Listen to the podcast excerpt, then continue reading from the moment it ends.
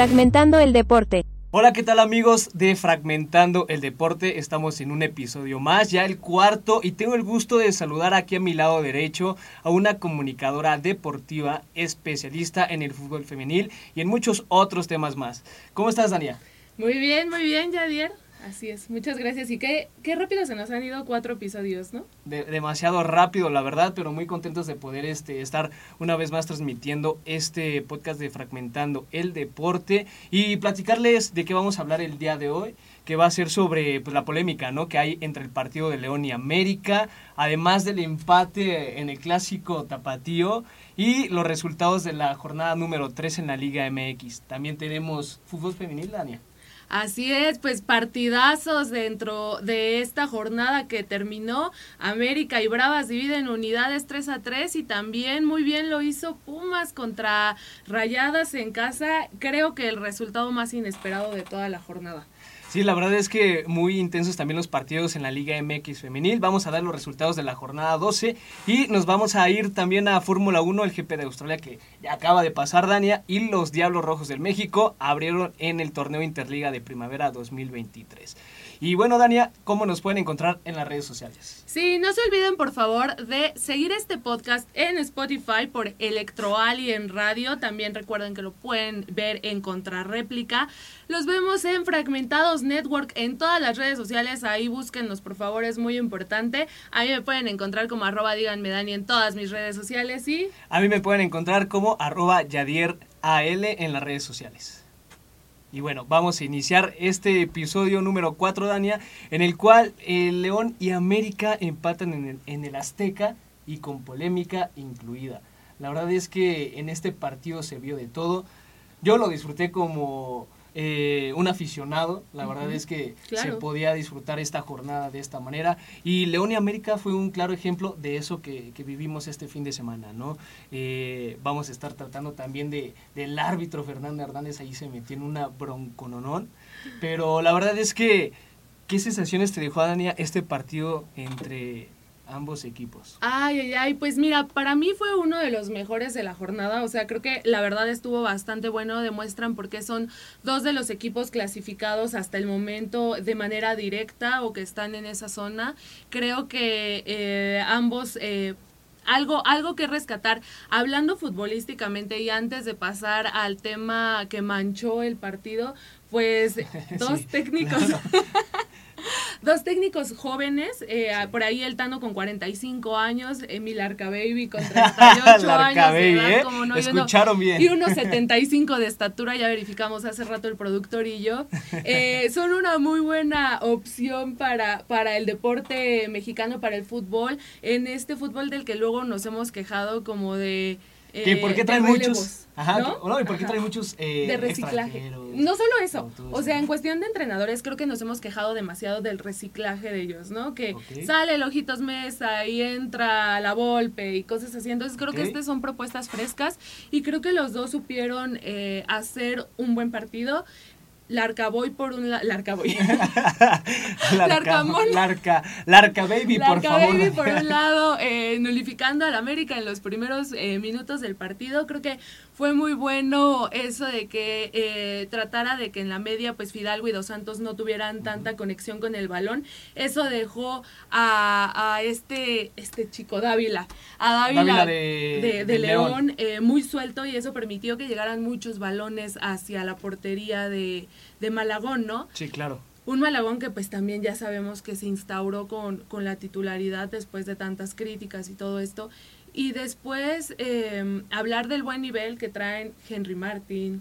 Eh, Por algo es el capitán ahora. Exactamente.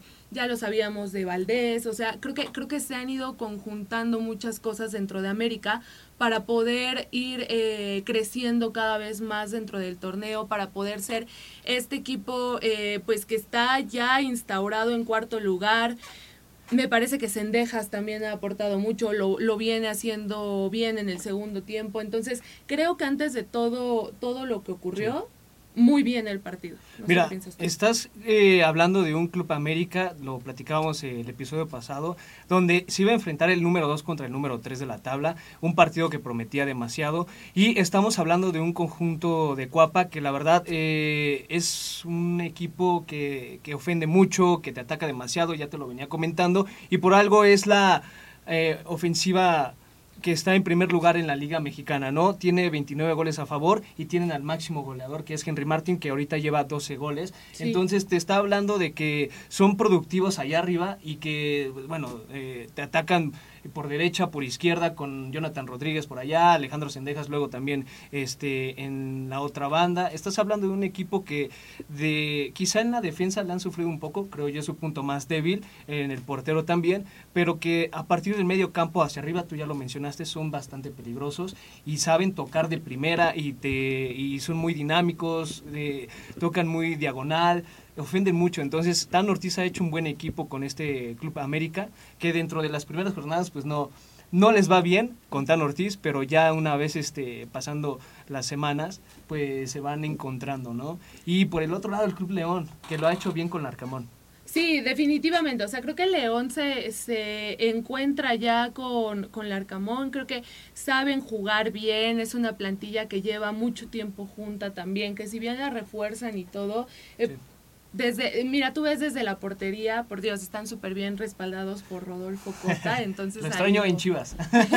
Lo extraño en Chivas, claro que el, sí. El último portero que dio seguridad en Chivas, pero bueno, eh, lo ves ahí eh, siendo un capitán inamovible. La verdad es que creo que fue un partido que se condicionó también mucho por lo que pudieron hacer ambos porteros, tanto en errores como en atajadas, porque digo, cómo le tundieron rumbo al final del partido a Cota y aguantó, o sea... de, milagro, o sea, bueno, no milagro, pero sí de las buenas actuaciones. claro, claro.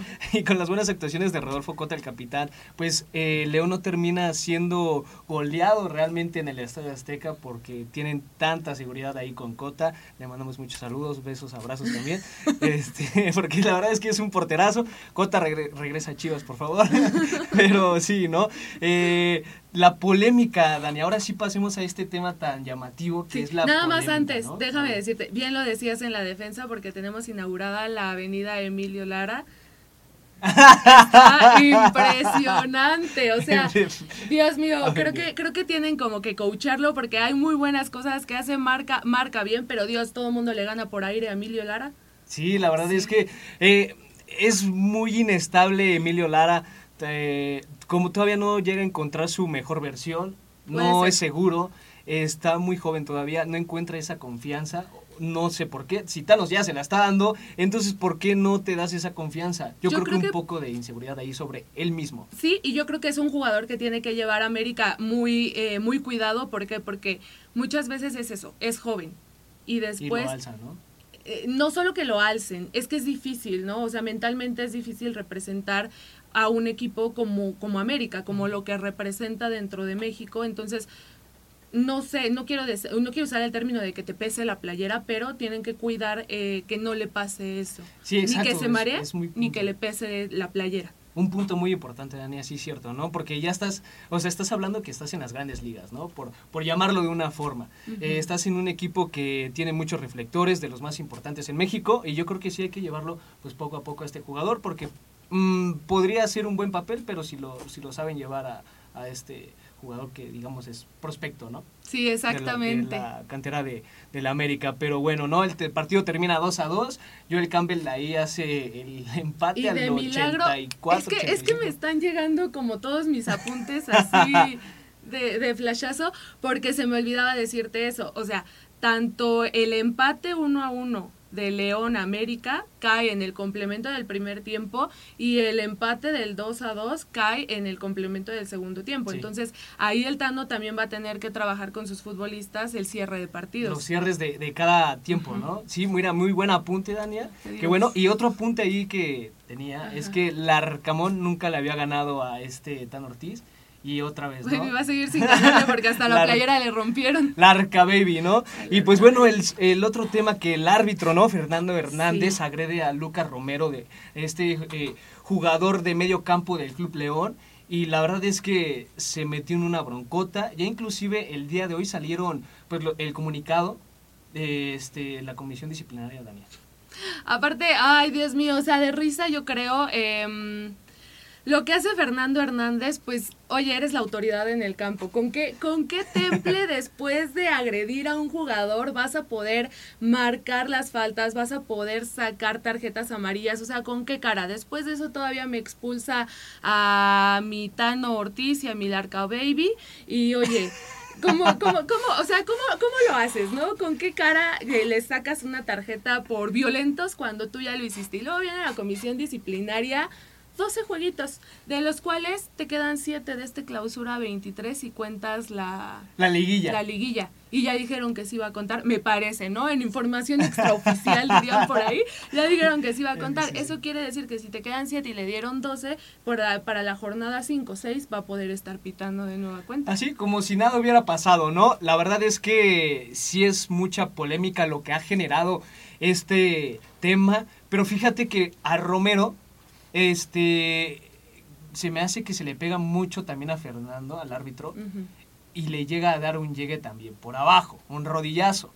Yo, yo alcancé a ver eso, allí estuve con eh, mi cámara. Con la Phantom. Sí, con mi cámara Phantom. Este, investigando que qué había pasado, ¿no? A fondo. Y fíjate que sí vi cómo eh, este jugador de León, pues le llega a dar un lleguecito al árbitro y yo creo que el árbitro se desquita, pero tampoco son formas, ¿no? Como tú ya lo dijiste, esa es la autoridad y no puedes hacer eso, o sea, cuando la autoridad se sale de control, pues todo se sale de control, ¿no? Y se viene el juego. Porque después de esto, pues, ¿qué provocó? ¿No? Pues que el Arcababy y, Tan Ortiz, pues, se agarraran ahí.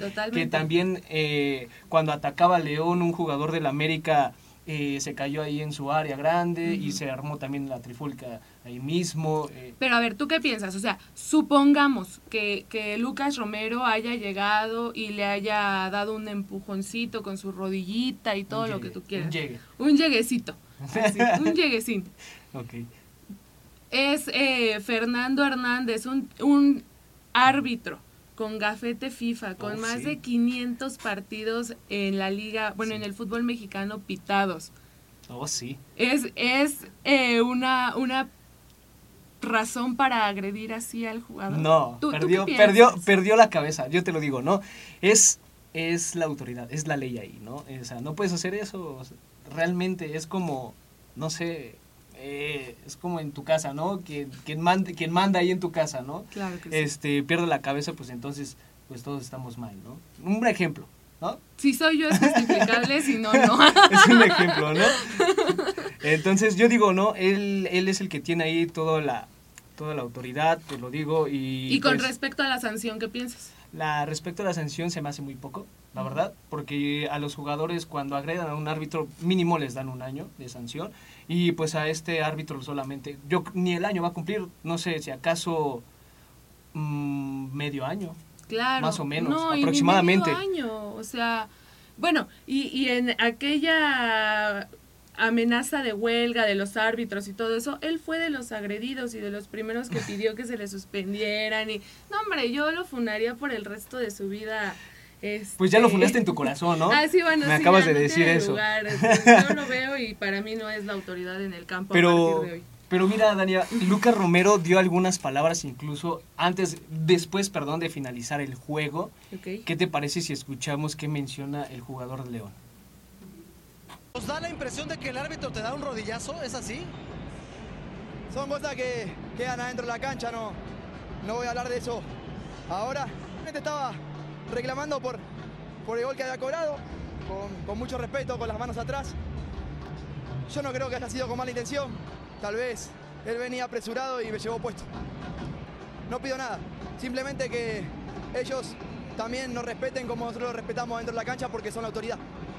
¿Pidió alguna disculpa a Fernando Hernández por la jugada? ¿Se acercó a decirte algo aunque sea...? No, solo me dijo que fue sin querer, nada más.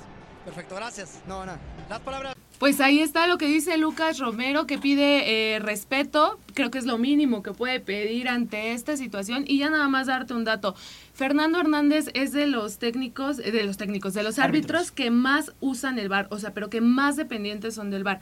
Ejemplo, eh, marca el o sea, se marca la anotación y él no, no va hacia el centro de la cancha, antes no señala nada y está escuchando. Es ahí donde se produce todo eso. Ya lo habían dicho eh, en otros espacios, ex árbitros, que él debió de haber salido. Si tenía dudas de la anotación, debió de haber salido de la cancha e ir al bar, no quedarse ahí con los jugadores para engancharse. Y si Sí. lo notas siempre, o sea, es como esta dependencia ya de los árbitros al bar que mm, no soy nada fácil. Sí, claro, y te voy a decir algo súper rápido.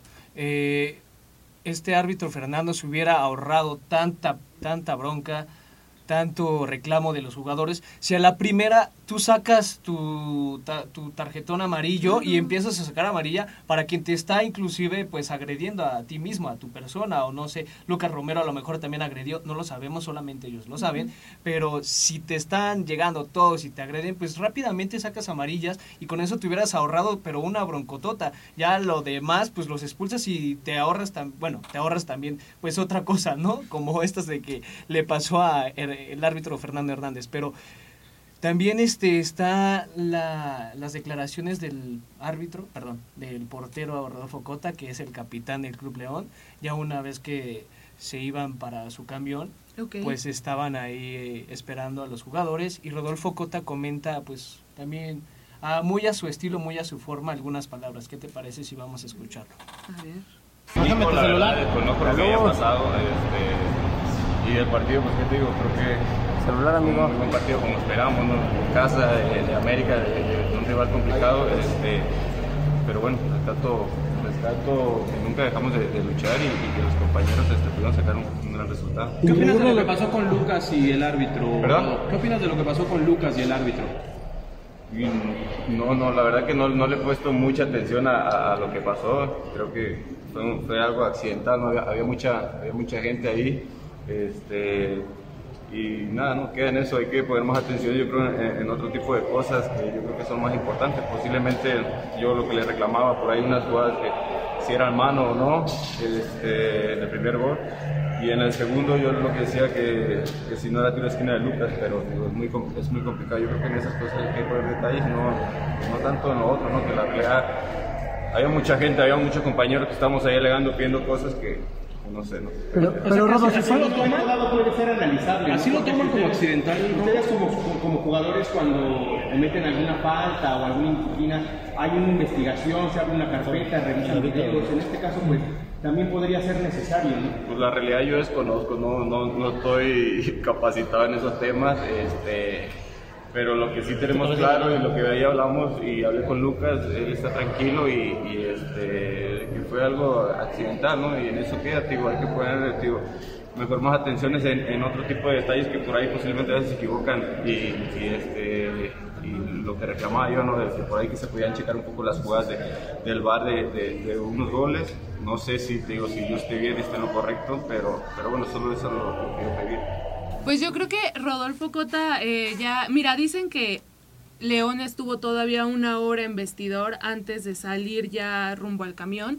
Yo creo que Rodolfo Cota totalmente institucional, no lo sé. em, sí fue exactamente mesurado, o sea, creo que ya se habían puesto de acuerdo sobre qué iban a decir, o sea, me parece que ya ahí habían recibido incluso instrucciones del club como de no te metas en problemas, da la declaración, seguro te van a preguntar, pero es por eso, el que, o sea, es por eso que Rodolfo es quien sale a dar esa declaración. Sí, claro, es el capitán, ¿no? y el jugador de experiencia. El jugador de experiencia, el capitán, él tiene todo el derecho de poder eh, salir a la, a la prensa y comentar todo esto, ¿no? Pero él muy mesurado, como tú lo decías, incluso él dice que le preguntan, oye, ¿qué, qué te dijo Romero? ¿Qué pasó? ¿no? Y él dice, no, pues él está tranquilo eh, y tanta, Y ¿no? hasta ahí, claro. Hasta ahí, la verdad es que Rodolfo Cota es una persona, un jugador que tiene mucha personalidad. Sí, totalmente. Pero mira, que también llegó respuesta del Tan Ortiz justamente, entonces vamos a escuchar qué fue lo que dijo. Vamos. Yo voy a decir una sola cosa y, y soy de la idea de los que lo que sucede en campo queda en campo. Pero cuando hay un insulto hacia mi mamá, Tano, y no es la primera vez. Pues bueno, Dania, esas fueron las palabras del director Tan Ortiz, el director técnico del América, donde eh, incluso se le corta la, la voz un poco, ¿eh? Yo Sí, creo que se le querían salir la- las lágrimas porque dice, cuando se meten con mi mamá, pues no. ¿No? Y su mamá que ya falleció, obviamente. Pues sí, yo creo que yo también, no sé, tal vez hubiera reaccionado de, de, pues no sé, de la misma forma, o sea, porque cuando te tocan a tu mamá sabes que es Es sagrado, que la mamá es santa también, Es sagrado, ¿no? o sea, también el arcababy, sí, sí, lo hizo, sí se pasó, o sea, la mamá es santa, pero bueno, vamos a escuchar las declaraciones que hizo el día de hoy el señor Nicolás Larca Baby. Eh, lo que pasa en la cancha muere en la cancha. Eh, es fútbol. Es fútbol y, y- y tenemos que, entender eso.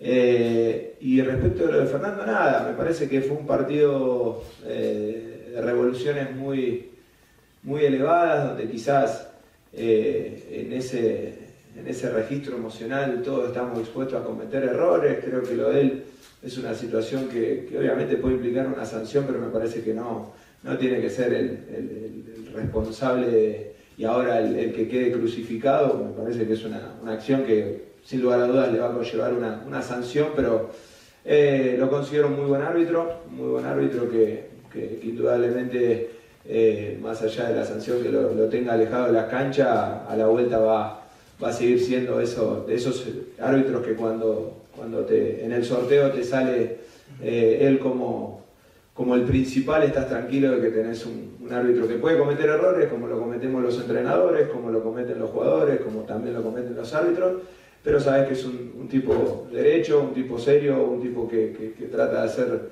eh, el mejor trabajo posible y que, bueno, en este caso indudablemente puede haber cometido un error, pero, pero no, no es más que una, una sanción y terminarlo ahí. Y bueno, Dania, esas fueron las declaraciones de eh, Larca Baby.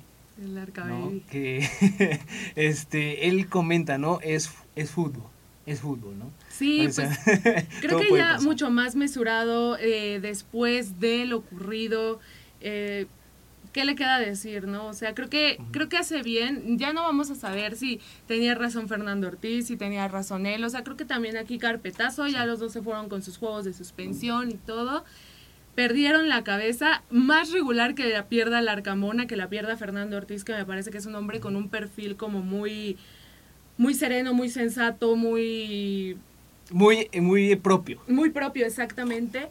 Ya ocurrió, pero pues eso, ¿no? Se queda en la cancha, es fútbol, es una buena persona y hasta ahí.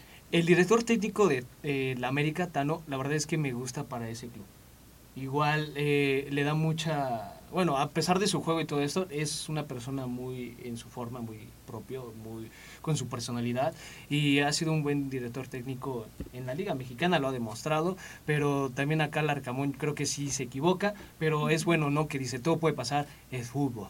Entonces, entonces que bueno, hay que darle carpetazo, pero eh, el fútbol mexicano no se puede seguir manchando por este tipo de cosas también, ni modo, ¿no? Ya Sí. pasó que eh, los directivos, quien esté dentro de la federación, debe de tomar ah, mm, cartas en el asunto, pero ya no puede el fútbol mexicano estarse manchando por cosas como esta. Mira, lo triste es que no las toman, ya vimos las sanciones, pero bueno, porque tuvimos una, una jornada con buenos partidos. Creo que eh, el clásico tapatío termina siendo un buen partido, un resultado 3 a 3, en donde la verdad es que hubo, hubo bastante intensidad, se, se vivió... Como un clásico tapatío, Sí, ¿no? Sí, creo que hace mucho no, no disfrutábamos de algo así. Sí, realmente como se vive un clásico tapatío. Yo he tenido oportunidad, no, no es por presumir, pero sí he tenido oportunidad de ir a, a una edición de un clásico tapatío y la verdad es que se viven eh, pues muy pasionales, como debería de ser, ¿no? Es el clásico más añejo de la Liga Mexicana y te habla de que pues eh, el fútbol en Guadalajara por el momento, pues Atlas se está levantando porque no le ha ido bien. Después de que salió Diego Coca, acá Benjamín Mora, pues ha tratado como de llevar al equipo del Atlas, pero tienen altibajos. Pero creo que en este partido eh, regresaron a las formas de Diego Coca. ¿Eh? Porque bus- buscaban el pelotazo con Quiñones y Quiñones pues sabes que no le Sí. puedes dar tantito espacio porque te liquida en cualquier momento. Y Robe- Roberto El Piejo Alvarado, ¿no? Que hace un golazo luego, luego ahí No, al minuto 4. No, hombre, es que además, hermoso. Sí, o sea, yo creo que yo creo que no se esperaba eso y la verdad es que lo que termina haciendo el Piojo con la definición con la que él hace no se precipita, conduce, o sea, ¿quién es este hombre, por Dios? ¿De dónde vino? ¿Lo trajeron de Europa o qué onda? Exacto, o sea, lo, lo, lo hace muy bien y empieza a ponerle sabor al clásico. Aquí a mí me quedaría como este eh, lo mismo que señalaba de América, ¿no? O sea, Sí. el, el manejo de partido. ¿Por qué? Porque Chivas va ganando dos goles por cero. Claro. Ah, ahí a Belko sí le ha fallado esa situación. A Belko Paunovic, el director técnico de Rojiblanco, sí le ha fallado como saber llevar el juego. Porque le ha Sí. pasado, ¿eh? Le ha pasado ya en la liga. Y pues sí, después de 2-0 te empatan. No, la verdad es que también Atlas eh, hizo lo suyo. Hizo Sí, lo propio. totalmente. O sea, yo creo que el Eh, gol de Cisneros, perdón, cae, en, o sea, en el momento en el que cae, fue un auténtico respiro para Guadalajara. Porque Atlas le estaba pedreando con todo el rancho. Sí. Pero también ahí se. mm, Guadalajara tomó, yo creo que un poco de confianza, se relajaron. Y pues bueno, no le puedes dar, te digo, tantito espacio a Quiñones porque él anota el primero del Atlas. Después, Jonathan Herrera en ese tiro de esquina, un cabezazo del primer poste, la puso al segundo poste, un golazo, la verdad, este joven Herrera. Y pues Cisneros, ¿no? Ya lo comentaste que él anotó el segundo, después al segundo tiempo, ¿no? Alexis Vega mete el 3-2. un golazo también Ernesto como niña Alexis Vega. nuestro nalgón. y este, y Quiñones te lo empata dos minutos más tarde. Sí, exactamente. Creo que lo mencionas muy bien. Chivas no entiende, o sea, ¿cuántas veces Quiñones les ha aplicado la, la misma fórmula? Siempre. Eh, Guadalajara no entiende que a Julián Quiñones no lo debes de dejar solo, no lo debes de dejar suelto, que siempre tiene que tener una marca ahí férrea y después eh, destacar lo de los, los del rebaño, digo, Vega regresa a segundo partido después de su, De de su lesión, eh, capitán del encuentro, o sea, creo que lo hace bien, está, está resurgiendo otra vez después de haber sido un Vega bastante criticado porque por lo, lo conseguido, lo poco o nada que ha logrado en cuestión eh, con, con Chivas. Entonces creo que está bien, creo que está muy bien que jugadores como Roberto Alvarado levanten ya de una vez la mano porque Sí. tienen que hacerlo y del otro lado pues... Ay, ay, ay, en la portería, ¿no? Un guacho que te saca las impresionantes y de repente se le va una que otra que dices, guacho, por favor, por Dios, Dios mío, haz algo. Pero creo que, creo que Chivas va a tener que reforzar otra vez, lo comentábamos hace rato con respecto a Cota, desde que se fue Cota no tienes un portero que realmente te dé seguridad. seguridad. Entonces ahí van a tener que reforzar esa Exacto. parte y pues por el otro lado, ¿hace cuánto Chivas no le metía tres a Camilo Vargas? Sí, la verdad es que Camilo Vargas es un porterazo, el colombiano. Eh, lo demostró ahora que Atlas fue bicampeón. Un arquero que eh, pues era una barrera auténtica y del otro lado Guacho Jiménez y Chivas le ha sufrido también un poco en este tema. Pero bueno, Dania, vamos a hablar sobre cómo quedó la jornada número 13 de la Liga MX porque el Necaxa empató contra Santos el día 31, ¿no? El día viernes. Y también este jugó Juárez en contra de Puebla. Puebla gana por 2-0. El día sábado, Dania, continuaba la jornada número 13 y sorpresa. Cruz Azul le abolló la corona al Pachuca con 2 a 0, ¿no? La sorpresota de la jornada. Sorpresota, ¿no? Hasta que hace algo el Cruz Azul. Pero Vaya. bueno, ¿no? El América contra León 2 a 2 ya, ya vimos. Y después, ¿cuáles fueron los otros partidos, Daniel? Pues Monterrey que sigue imparable y ahí eh, estacionados en el primer lugar de la tabla con cuatro goles a Cholos. Después el clásico tapatío que se va 3 a 3. 3 eh, contra 2. Toluca le gana a Tigres, Tigres. unos Tigres que de visita y bueno, terminaron cayendo en una posición en la tabla además de Sí. eso. 2-1 el San Luis a un Mazatlán que de plano pues no levanta, no por los jugadores, sino por lo que les da la institución, pero bueno. Y después un Querétaro que... Ay, el Pumas. Ay, Dios mío, que también estuvo como muy sujeto a, a lo que ocurrió que ahí no se presentara el turco Mohamed en esa derrota en Querétaro. hay una broncota, ¿no? Ahí en Twitter. Sí, oye, ¿Por qué no se presentó no, el no, turco? no. Pues mira, ahí mi opinión es, si Pumas le dio chance antes de llegar, pues ¿quiénes somos nosotros para juzgar? ok, ok. Y sí, ¿no? Que el Toluca Tigres fue un partidazo. le dio la vuelta el Toluca al conjunto regiomontano y bueno, ¿no? Eh, pues estos fueron los, los temas ahorita, Dania. De hecho, vamos a ir en este momento a una pausa. ¿Le puedes recordar a la gente cómo, aparecen, cómo apareces en redes sociales? Así es, antes de la pausa me pueden buscar en todas mis redes sociales como arroba díganme Dani. Y a Yadier lo pueden encontrar como arroba Yadier AL. Y bueno, vamos a una pausa en este momento. Regresamos con más temas porque incluso vamos a tocar la Liga MX Femenil Dania y los resultados de la jornada 12, Fórmula 1 y los Diablos Rojos del México en el béisbol.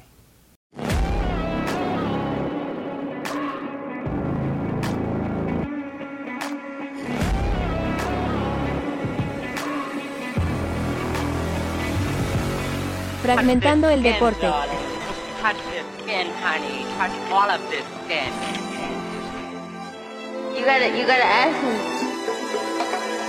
Yeah, I'm going to the party, but I'm not going to make friends. I need a lover. Everybody's looking for somebody, for somebody to take home. I'm not the exception, I'm a blessing of a body to love on. If you want it bad tonight, come by me and drop a line. Put your aura into mine. With life. I could ease your appetite. No, you've never been this high. Don't be scared if you like it. Cause I'm not here to make friends. No, I'm not here to make friends. Yeah. Cause I'm not here to make friends. I need a lover. I need a lover. I'm just being honest, baby. I just need a partner when the lights come on.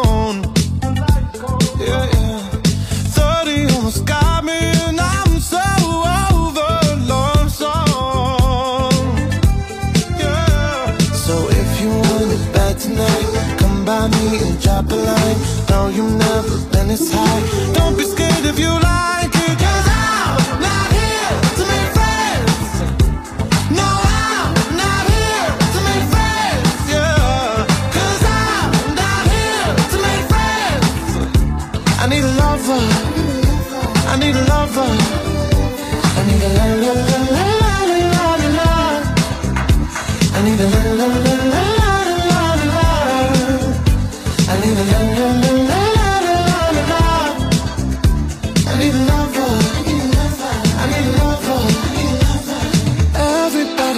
looking for somebody, for somebody to take home.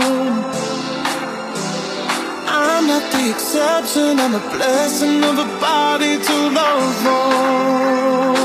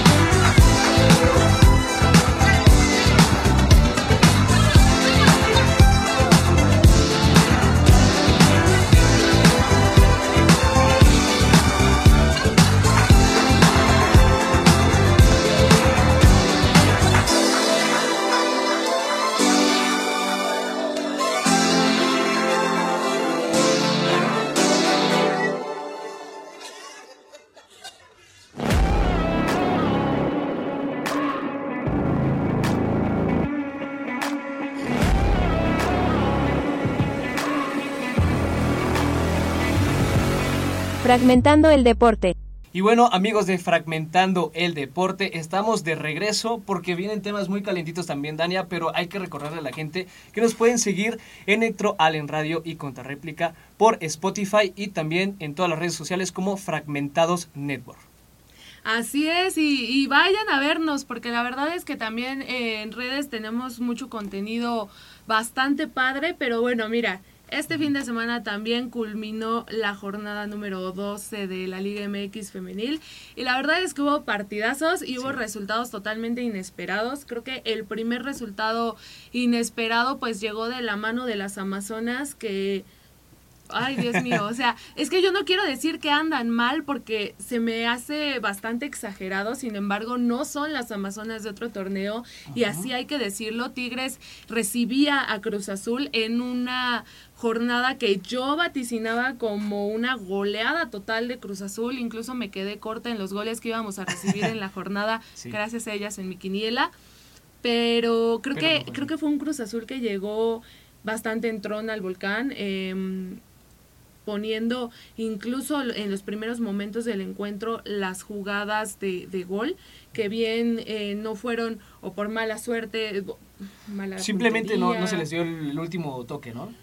Y además de eso, Dios, yo nunca había visto un Cruz Azul. Cruz Azul se ha llegado a llevar ocho goles por parte de Tigres en casa. O sea, yo nunca había visto unas, eh, unas celestes que realmente... em, Saquera- sacaron esa garra, ¿no? Que sacaran la garra y que mantuvieran el 0 a 0 durante 90 minutos, o sea, a Tigres, que también hay sujeto a la polémica arbitral, pues le vuelven a, a marcar penal en los últimos minutos, como en su partido contra América, entonces por ahí se lleva esos tres puntos gracias al penal, que para mí no era, para mí nunca tocan a Mia Fisher, pero bueno, Le costó a las Tigres.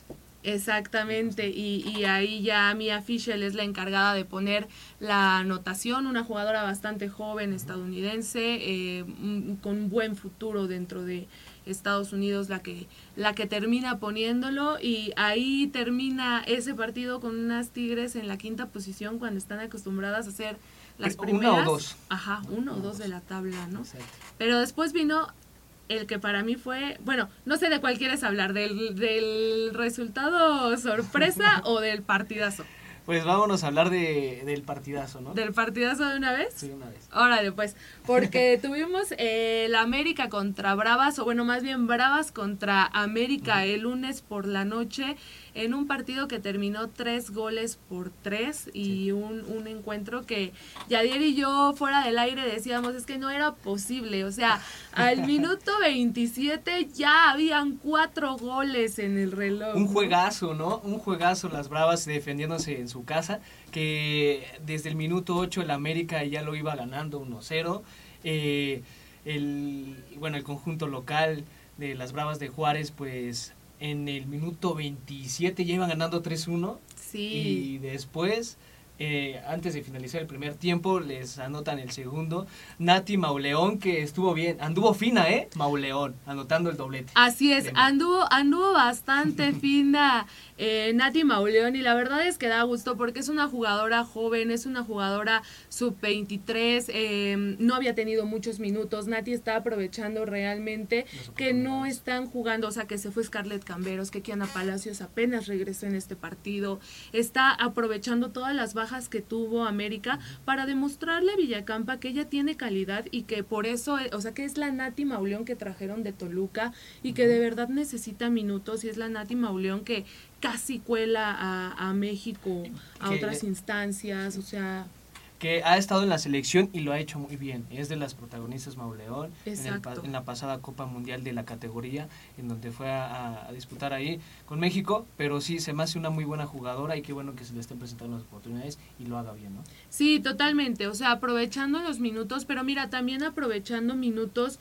eh, jugadoras por parte de las Bravas que muchas veces no tienen tantos reflectores como lo son Mia Suazua, eh, Yasmín Cázares, o sea que sí, exacto, son las anotadoras de los primeros goles y además con llamados recientes a selección las dos. Por ahí también Jermaine Semposiwi, la, la sudafricana de, de Bravas. También que- anotó, ¿no?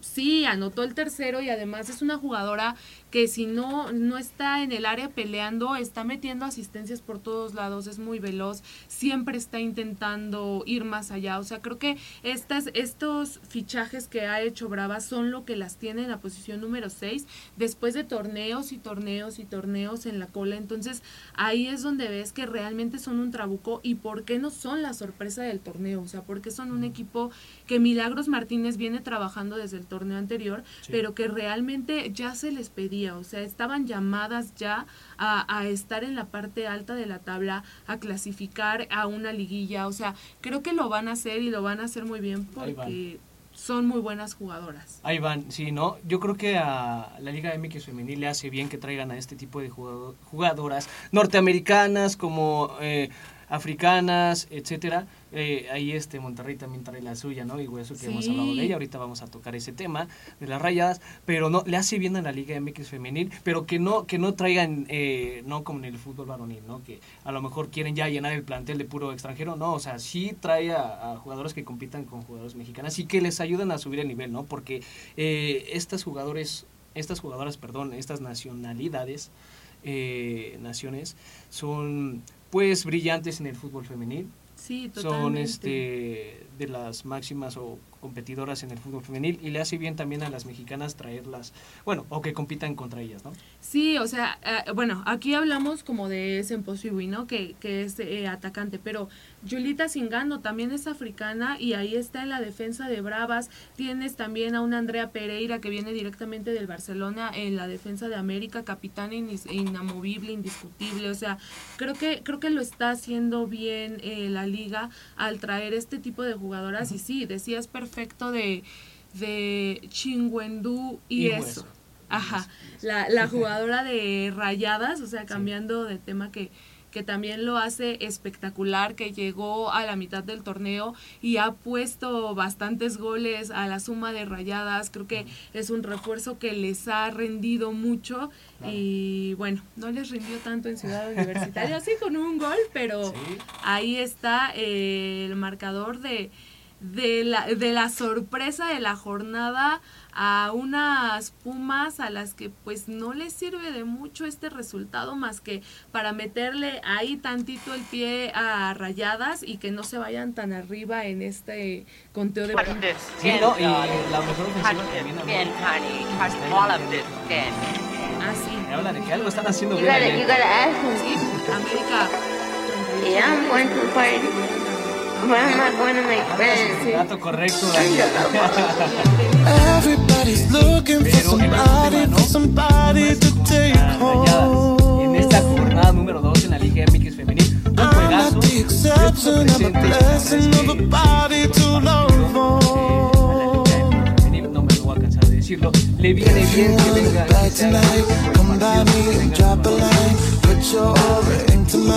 Don't be scared if you lie. Could fill you up with life. I could ease your appetite. No, you've never been this high. Don't be scared if you like it. Cause I'm not here to make friends. Rayadas 2 a 2 termina. No, I'm not here to make friends. Yeah. Cause I'm not here to make friends. Al minuto 20. I need a lover. I need a lover. I'm just being honest, baby. I just need a partner when the lights come on. Yeah, yeah. que es quien 30 almost got me, and I'm so over lonesome. Yeah. So if you want it bad tonight, come by me and drop a line. No, you've never been this high. Don't be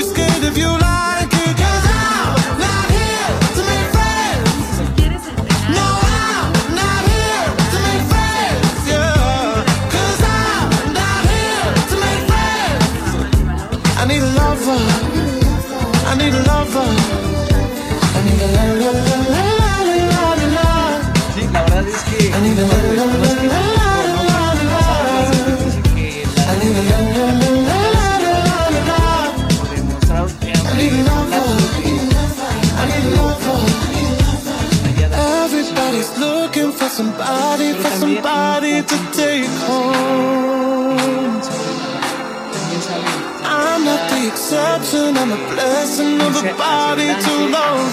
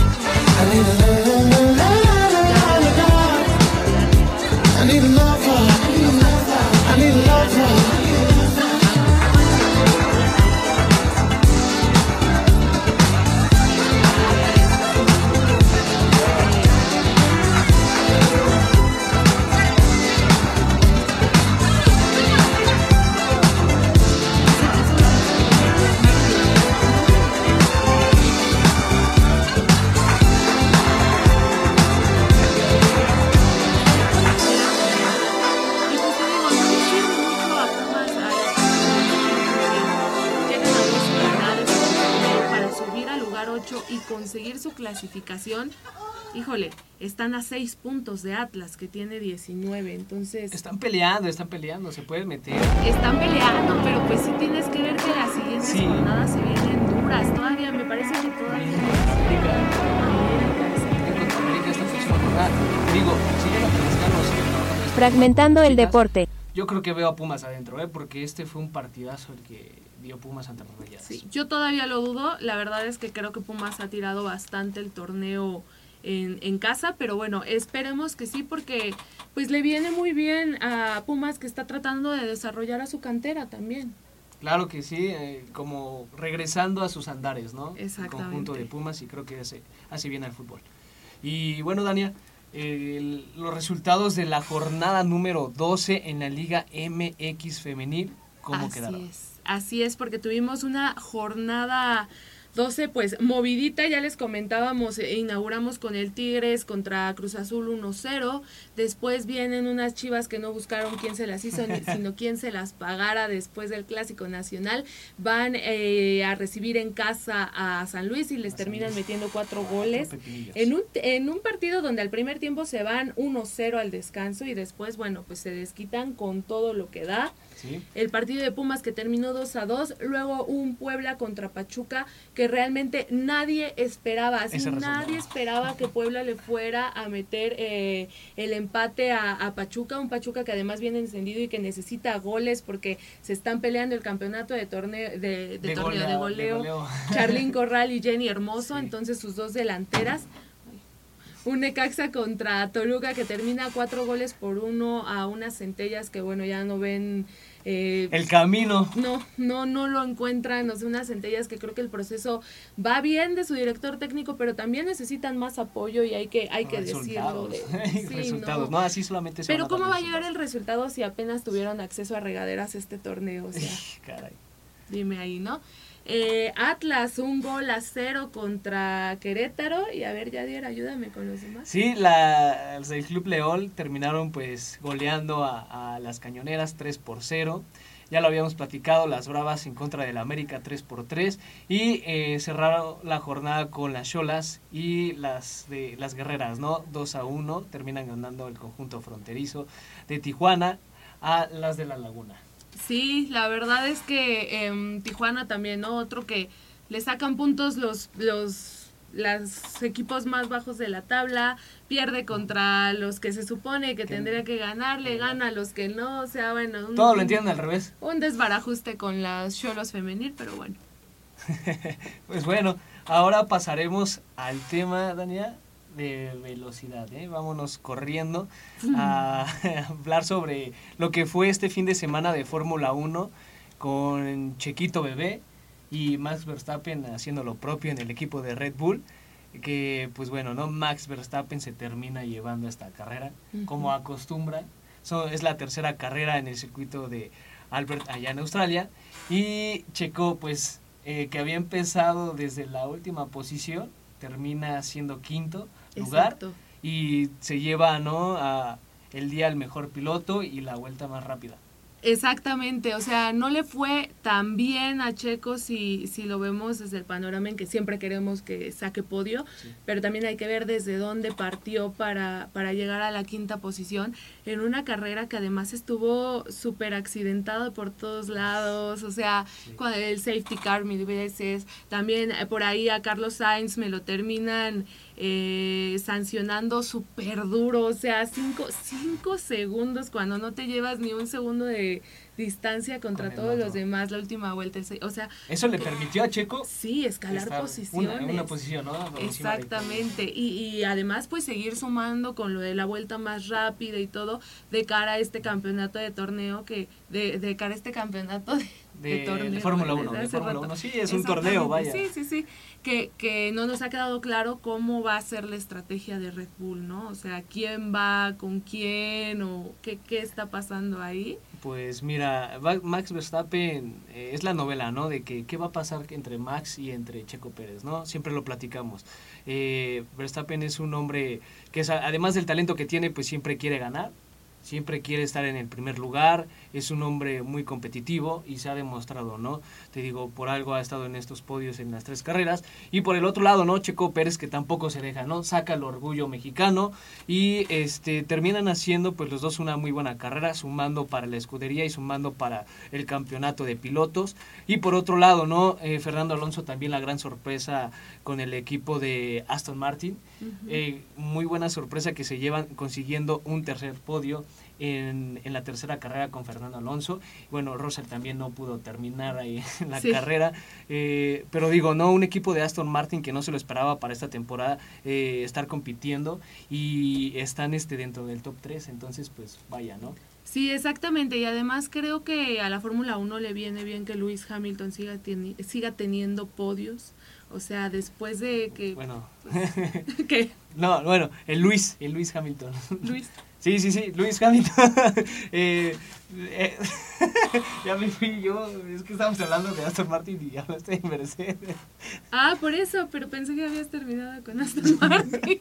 Bueno, ya, ya. El, el Luis Hamilton, ¿no? Que, que también este pues se cuela ahí en la en el podio. Eh, exactamente, Ahí con segundo- Mercedes, George Russell. ¿no? También ahí no termina que es su, su coequipero. Ujú. Pero sí, ¿no? Eh, vaya, este circuito muy accidental.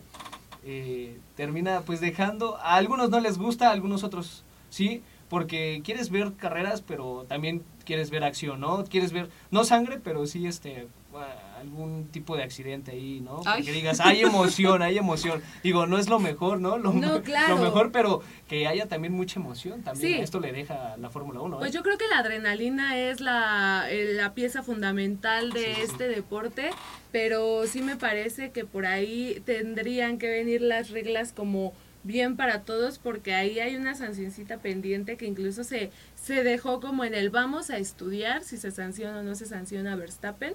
Creo que todos deberían de ser medidos con la misma vara y si a Carlos Sainz lo sancionaste, ha estado sancionando ese tipo de acciones durante las tres carreras que, que van de esta temporada, pues ¿por qué no a, a Max Verstappen? Quería reclamar Sainz, ¿no? Quería, estaba enojadísimo, pues es que sí, como crees, ¿no?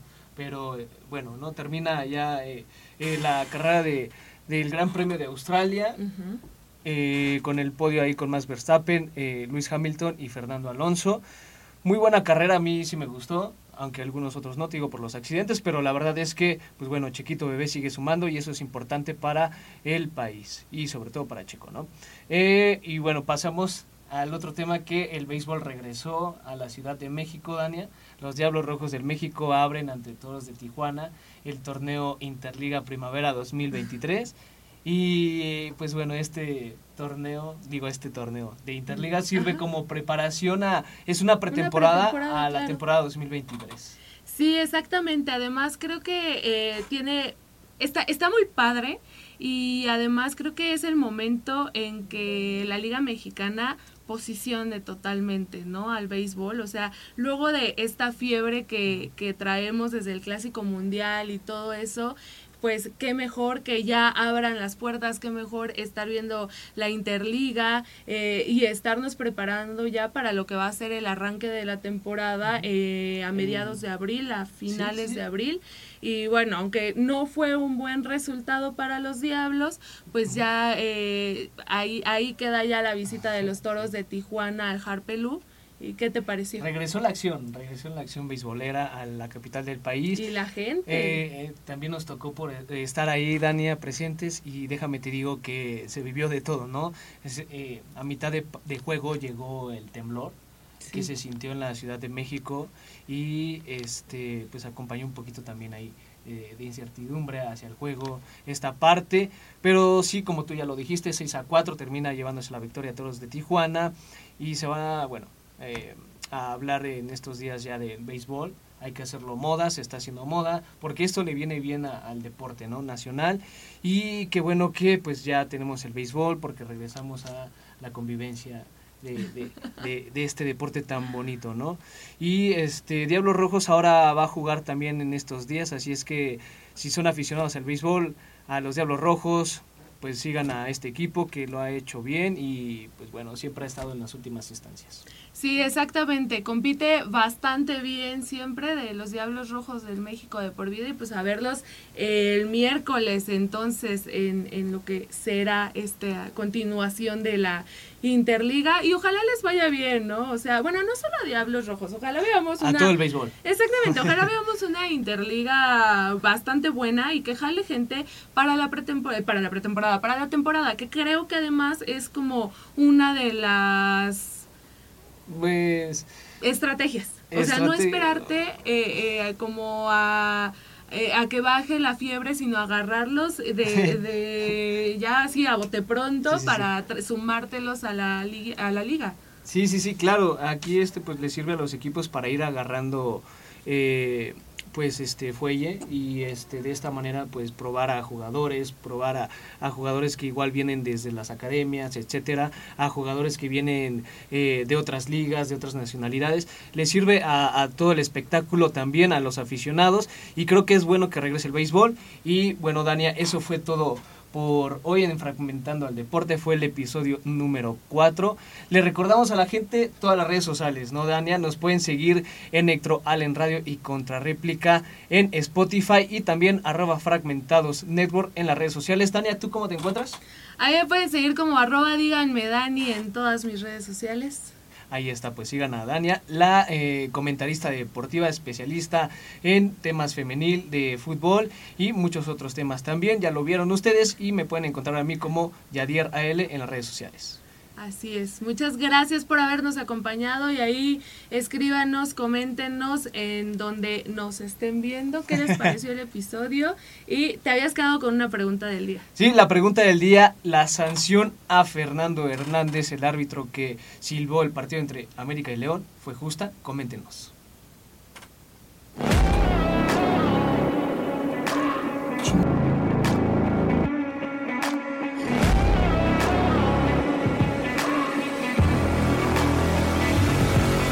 Fragmentando el deporte.